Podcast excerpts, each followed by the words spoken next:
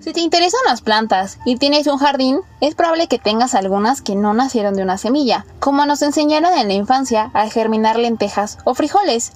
Puede ser que algunas hayan crecido de un brazo que cortaron de otra planta, luego lo pusieron en agua o en tierra. ¿No es increíble que se pueda obtener toda una planta de un pedacito de otra? Esta cualidad es aprovechada en un conjunto de técnicas biotecnológicas conocidas como cultivo de tejidos vegetales. Hola, nosotras somos Minerva y Valeria de de Querétaro colaborando con Colectivo Motus y hoy les platicaremos acerca de una poderosa herramienta para el estudio de las plantas.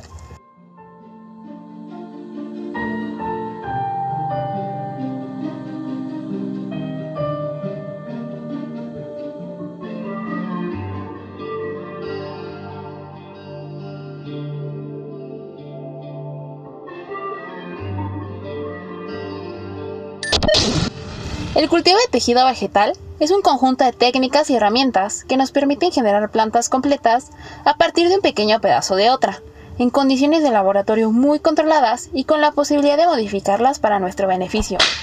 Gracias a estas técnicas, es posible estudiar la forma y estructura de las plantas, así como los cambios que sufren cuando se modifica la cantidad de agua, luz y nutrientes que reciben. Estos seres vivos llevan en el planeta muchos más años que el ser humano, Aparecieron por primera vez hace aproximadamente 410 millones de años y gracias a su adaptación de un ambiente marino a uno terrestre, desarrollaron raíces para anclarse al suelo, flores para atraer insectos y frutos para esparcir sus semillas. Además, el cambio de condiciones ambientales les permitió desarrollar un crecimiento horizontal para alargar sus ramas y estar cerca del sol.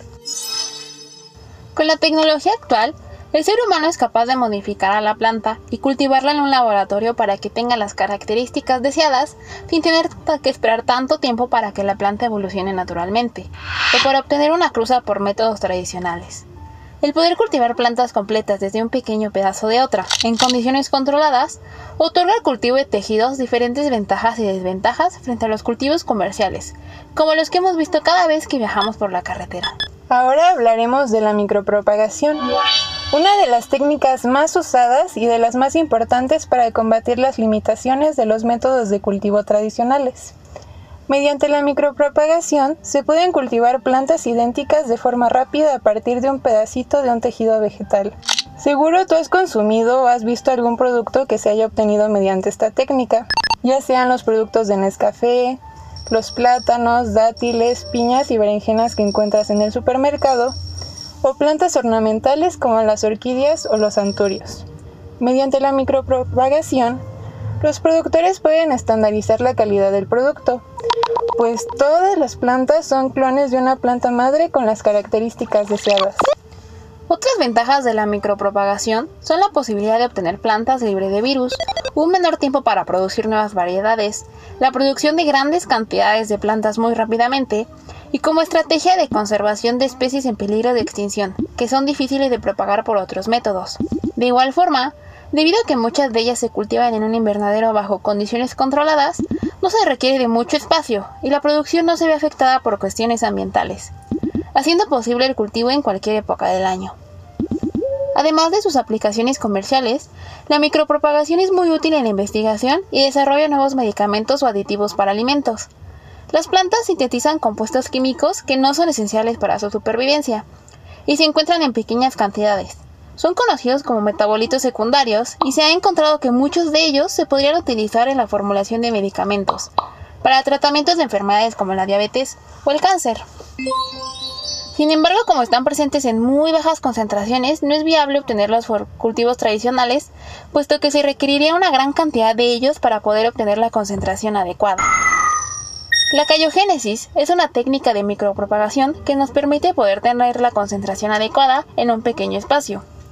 Esta consiste en formar una masa desorganizada de células vegetales, permitiendo obtener una gran cantidad de ellas, las células se ponen en un recipiente con condiciones controladas para favorecer algunas reacciones químicas y otros procesos biológicos, que hacen posible la obtención de altas concentraciones de metabolitos secundarios. Las técnicas del cultivo de tejido vegetal son utilizadas de diversas formas para el beneficio del ser humano.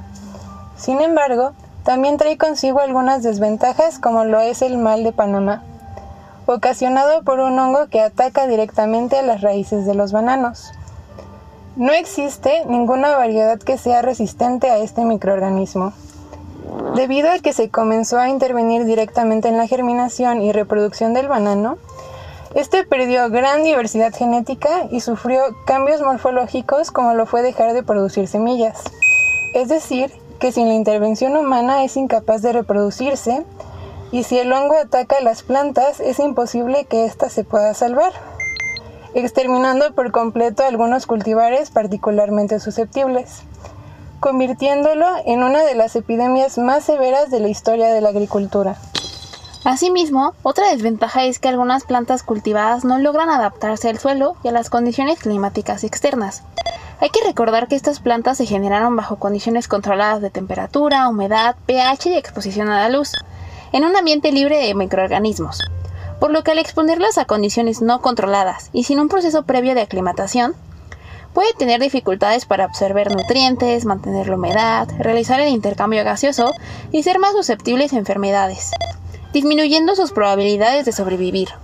Otra limitante del cultivo in vitro es el costo elevado de producción, haciéndolo poco rentable para algunas especies vegetales, sobre todo para aquellas que se pueden cultivar a un menor costo y de forma más sencilla con métodos tradicionales. Además, no todas las especies se pueden propagar con esta técnica o es complicado reproducir los protocolos de propagación porque hay parámetros cuya importancia en el éxito del cultivo se desconocen. Las plantas son fascinantes y sin lugar a dudas, el cultivo de tejidos ha revolucionado la forma en que se producen alimentos y se descubren nuevos fármacos. Sin embargo, ha traído consigo una serie de retos y limitaciones de los cuales aún se sigue buscando una solución. ¿Qué es lo que más te sorprendió? ¿Sabías que era el cultivo de tejidos antes de escuchar esta cápsula informativa? Cuéntanos cuál es tu opinión y si te gustó el episodio o te pareció interesante, compártelo en tus redes sociales. Por nuestra parte es todo. Les invito a seguir a Sebiotec Querétaro en su página de Facebook y en su Instagram como arroba.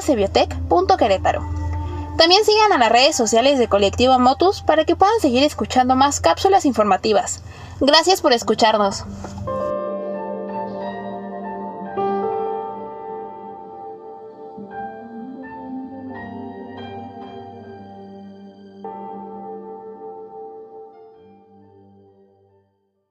Motus